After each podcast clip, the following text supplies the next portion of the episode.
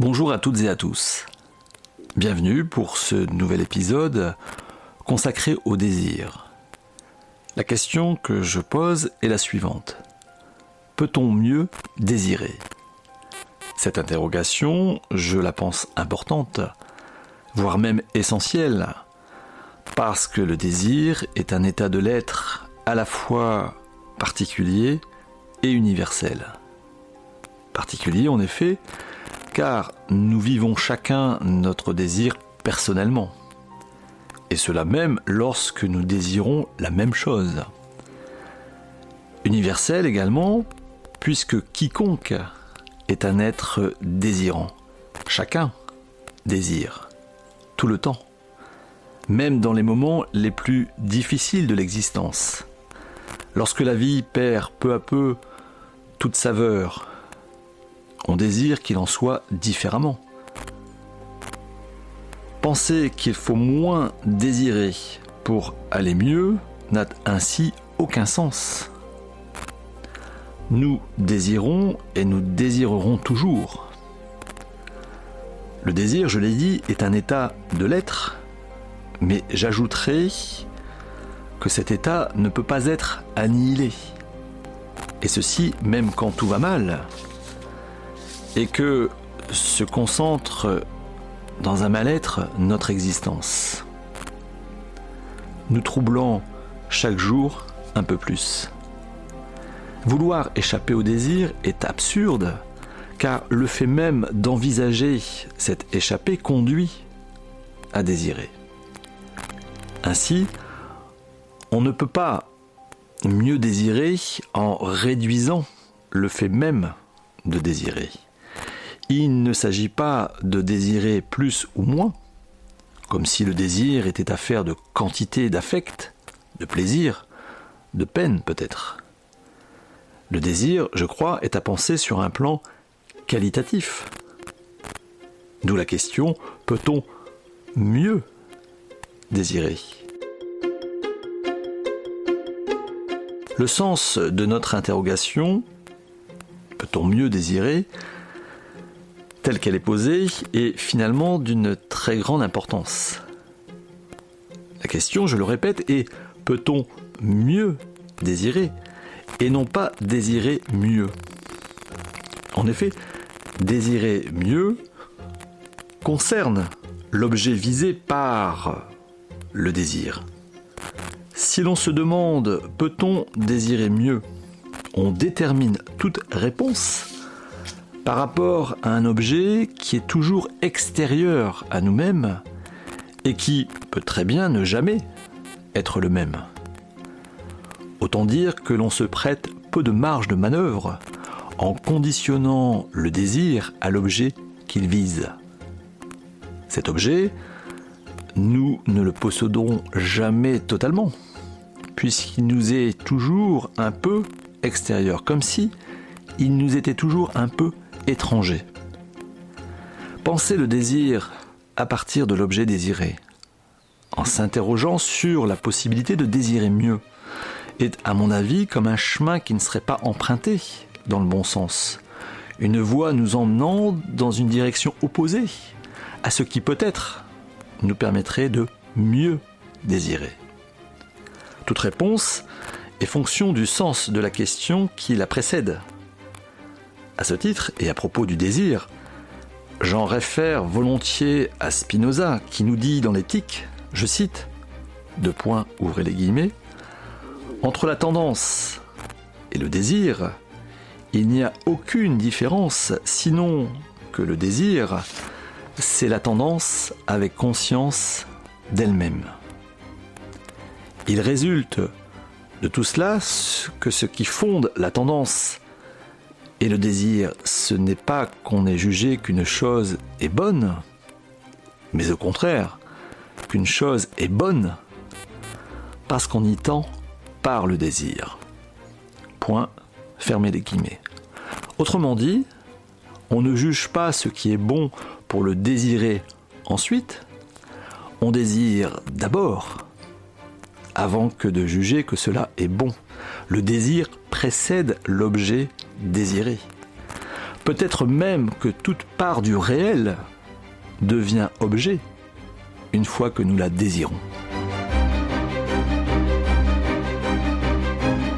Poursuivons notre réflexion avec la pensée de Spinoza que je viens d'énoncer à l'instant, particulièrement sur la première partie, à savoir qu'entre la tendance et le désir, il n'y a aucune différence, sinon que le désir, c'est la tendance avec conscience d'elle-même. Spinoza associe ainsi tendance et désir pour les confondre, à défaut d'en avoir conscience, à défaut d'avoir conscience de ce qui nous fait désirer.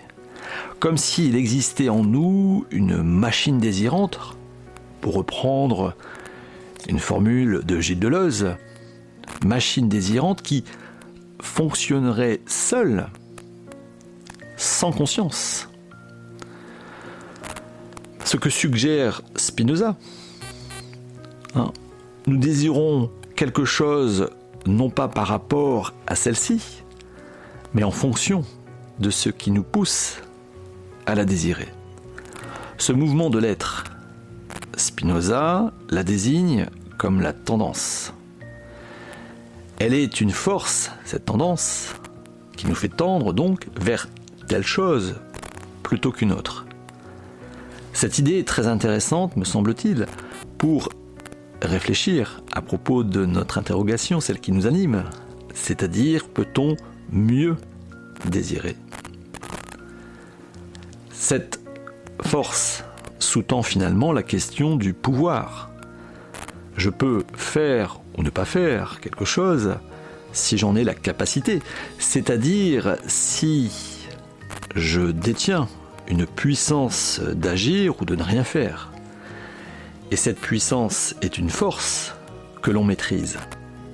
Par conséquent, ne pourrais-je pas mieux désirer en maîtrisant la force qui me fait tendre vers telle ou telle chose? Et si tel est le cas, comment maîtriser quoi que ce soit si je n'en ai pas conscience Spinoza, ici, nous ouvre ainsi une voie quant à savoir si l'on peut mieux désirer. Cela n'est possible qu'à la condition d'avoir conscience des tendances qui nous animent. Cette conscience, c'est le désir lui-même.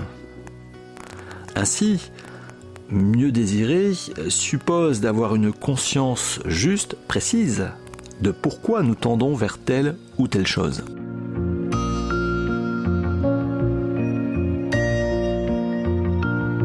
Prendre conscience de ce qui nous anime, à partir de soi et non de l'objet désiré, tel est le conseil que je vous propose pour mieux désirer. Ne nous trompons pas de point de départ. C'est de nous-mêmes que vient le désir et non de la chose convoitée. Une précaution toutefois. Ne confondons pas le désir avec le besoin. Un besoin est une tendance, comme le désir donc, mais il s'en distingue de par la souffrance qu'il produit, à défaut d'être satisfait. Je souffre par exemple de la faim si je ne satisfais pas mon besoin de nourriture. Je ne souffre pas de désirer une bonne viande sans même y goûter. Aussi, le besoin et le désir sont parfois confondus à propos du manque auquel on les associe volontiers. S'agissant du besoin, en effet, il est déterminé selon ce qu'il nous manque. La faim est un besoin physiologique qui est fonction de la nourriture. Que celle-ci vienne à manquer, la faim demeure et anime mon être tout entier. Mais une fois que la nourriture est avalée, le besoin de manger s'éteint. Par contre, par contre, une fois terminé mon plat préféré, rien ne m'empêche de le désirer pour le prochain repas. Et ceci sans souffrir. Le, désir ainsi peut être sans fin, ce que n'est pas le besoin. Certains y voient d'ailleurs une source de souffrance dans le désir, et peut-être moins dans le besoin, puisqu'il suffit de satisfaire ce besoin pour qu'il disparaisse, ce qui n'est pas le cas du désir. Dès lors, mieux désirer ne consisterait-il pas à se concentrer sur ses besoins et ainsi détourner son attention de ses désirs? Ou alors ne faudrait-il pas assujettir ses désirs à ses besoins? C'est ce que recommande la morale antique dans son ensemble en nous invitant à régler notre vie sur nos besoins naturels en ne désirant que ce qui est suffisant et nécessaire pour la satisfaction de nos besoins. À ce propos, citons Épicure. Deux points, ouvrez les guillemets. Tous les désirs naturels qui, ne provoquant pas de douleur quand ils restent insatisfaits et qui cependant impliquent un effort soutenu, sont des produits de la vaine opinion. Point, fermez les guillemets.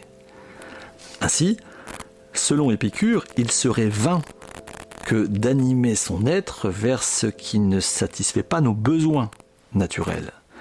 Ce serait même en quelque sorte ajouter de la souffrance, celle provoquée par le désir et qui jamais ne s'estompe, puisque désirer est sans fin.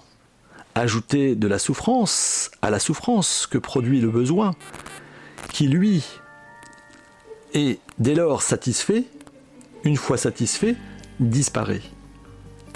L'idée d'Épicure est simple à comprendre, d'une logique même implacable, mais elle est si difficile à appliquer.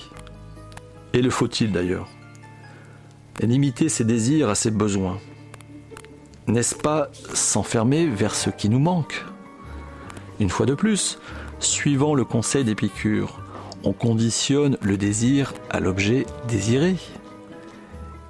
Et là ainsi, l'on peut être désiré, peut-on désirer mieux? C'est-à-dire rien de plus que ce dont on a besoin. Mais si tel était le cas, il ne serait alors guère possible de mieux désirer.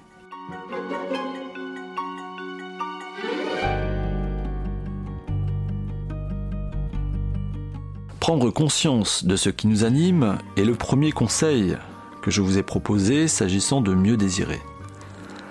Ajoutons à cela de ne pas confondre besoin et désir comme exposé à l'instant. Mais comment prendre conscience des tendances qui nous sont propres pour qu'apparaisse le désir et ainsi être en mesure de le travailler pour mieux désirer? Il s'agit en l'occurrence de prendre conscience de soi. Ce qui au premier abord peut sembler aisé puisqu'il s'agit de nous-mêmes. Mais c'est justement sur ce point que l'exercice est des plus difficiles. La conscience, en effet, est comme un projecteur qui illumine une partie du réel. Elle suppose donc une direction de soi vers autre chose que soi-même. Prendre conscience exige de la distance. Comment dès lors produire de la distance entre soi et soi-même afin d'identifier le désir? Eh bien je pense que seule l'expérience autorise cette distance. C'est en agissant que l'on matérialise réellement une partie de soi-même. Et ainsi, cette matérialisation devient observable. Ainsi, on transforme avec l'action les tendances nous animant en désir. Et ceci à la condition de prêter attention à ces manifestations. Il nous est donc permis de mieux désirer en agissant le plus possible en conscience pour que ce désir se manifeste le plus fréquemment et ainsi révéler et ainsi nous révéler et ainsi une fois révélé ce désir, il nous est possible de le travailler pour mieux désirer. Cet épisode s'achève. J'espère vous avoir intéressé sur le sujet en question et vous avoir donné matière à penser. N'hésitez pas à laisser un commentaire sur le site philoconseil.fr pour qui sait prolonger ensemble la réflexion.